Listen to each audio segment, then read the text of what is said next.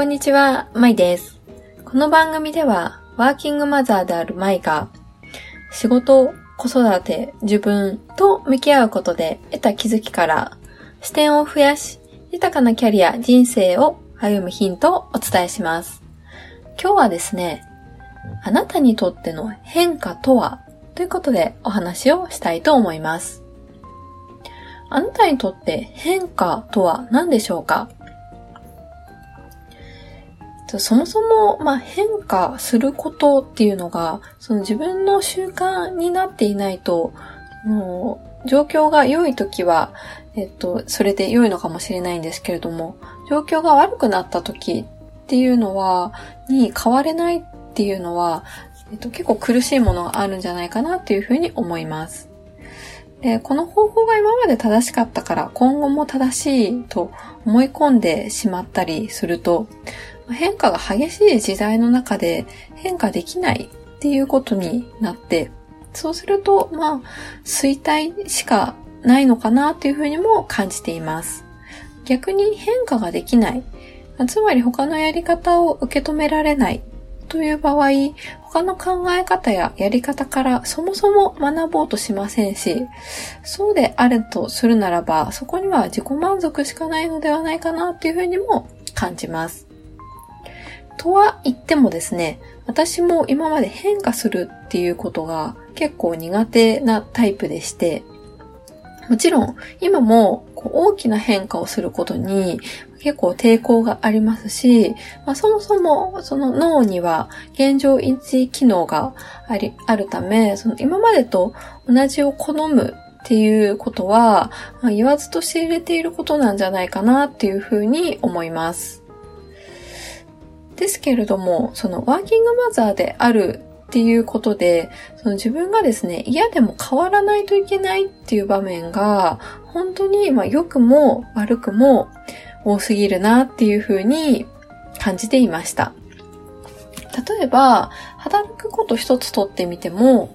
自分が、そのいくらえっと、子供産ま前と変わらないように仕事をしようと努力してもですね、まあ、働ける時間とか子育てをしながら働くといった物理的な環境の変化があるっていうことで、その環境に適応するためには、まあ、自分が嫌でも仕事のやり方とか、仕事との向き合い方を変えなければならないという状況に、ま、必然的になるというのが、もう一つの例としてあります。で、けれども、まあそれが長期的な視点で少し見てみたときに、今この変われる、変わらないといけない状況に、その遭遇できた。今このタイミングで、そういった状況になったっていうことは、なんかすごく自分ではその感謝したいなっていうふうに最近は感じています。でこの嫌でもその変化にさらされる状況のワーキングマザーにとっては、まあ、その変化を変化にこう適応していく力っていうのを身につけるには本当に最適な機会であると思いますし、まあ、逆にこのまま子供を産む前の仕事のやり方とか仕事への関わり方や時間の使い方をしていたらっていうふうにこうちょっと想像すると、もはや今ではちょっとゾッとするぐらいだと思います。で、いろんな変化にこう適応させていくってことは、変化の激しい時代には、本当に貴重な経験、そして意味のある経験だというふうに感じています。で、そういったその変わらざるを得ない状況の中で、私がその変化っていうものに対しての捉え方っていうのも、こう少しずつ変わりました。それは、今まで私は変化を今までの自分ではなく新しい自分になることというふうに捉えていました。だけれども、その今っていうのは、その変化っていうのは、その過去の自分を否定する必要はないなというふうに感じていて、過去の自分がベースにあるからこそ、その上で新しい自分も一緒に共存しているっていう考え方その何も全てを新しい自分だけである必要はないっていうふうに思い始めることができました。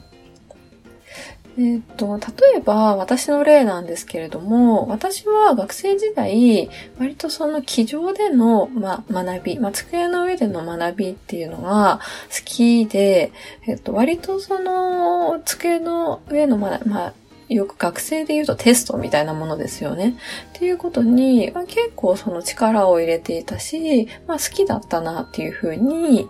あの、思います。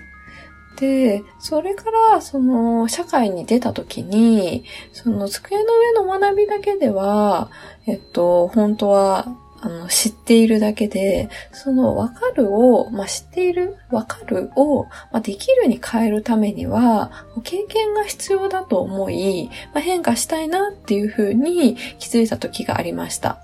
だけれども、その今までの私は、その今までの自分ではなく、新しい自分になることっていうのを変化として捉えていたので、その今まで過去机の上だけで勉強してきた自分、今までの自分をこう一度否定したくなったんですね。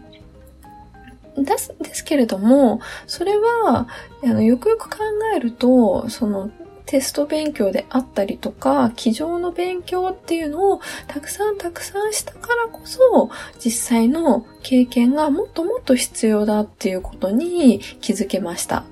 なので、それは、その自分、過去の自分に対しても、こう、否定するのではなくて、意味付けをしてあげる。そして、今の自分もこれからの自分の一つの要素として考えるっていうことが、なんかその考えることで、その変化っていうものに対して少し気持ちが楽になったっっていうことを感じたので、今日はちょっとお伝えをさせていただきました。でそういった意味では、その変化っていうのは、その一つずつ自分に新しい要素が増えていく。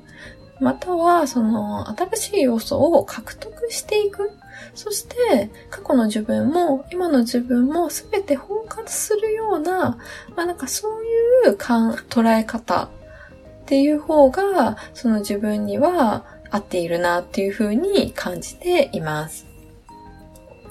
皆さんにとって変化っていうのは、えっと、どういうふうに捉えているでしょうか？ツイッターやブログもやっておりますので、ぜひそちらからご感想やご質問などお待ちしております。また、えっと、質問、ツイッターの方に質問箱も設けてみたので、えっと、そちらの方からもどしどし質問をお待ちしております。それではですね、今日も最後までお聞きいただきましてありがとうございました。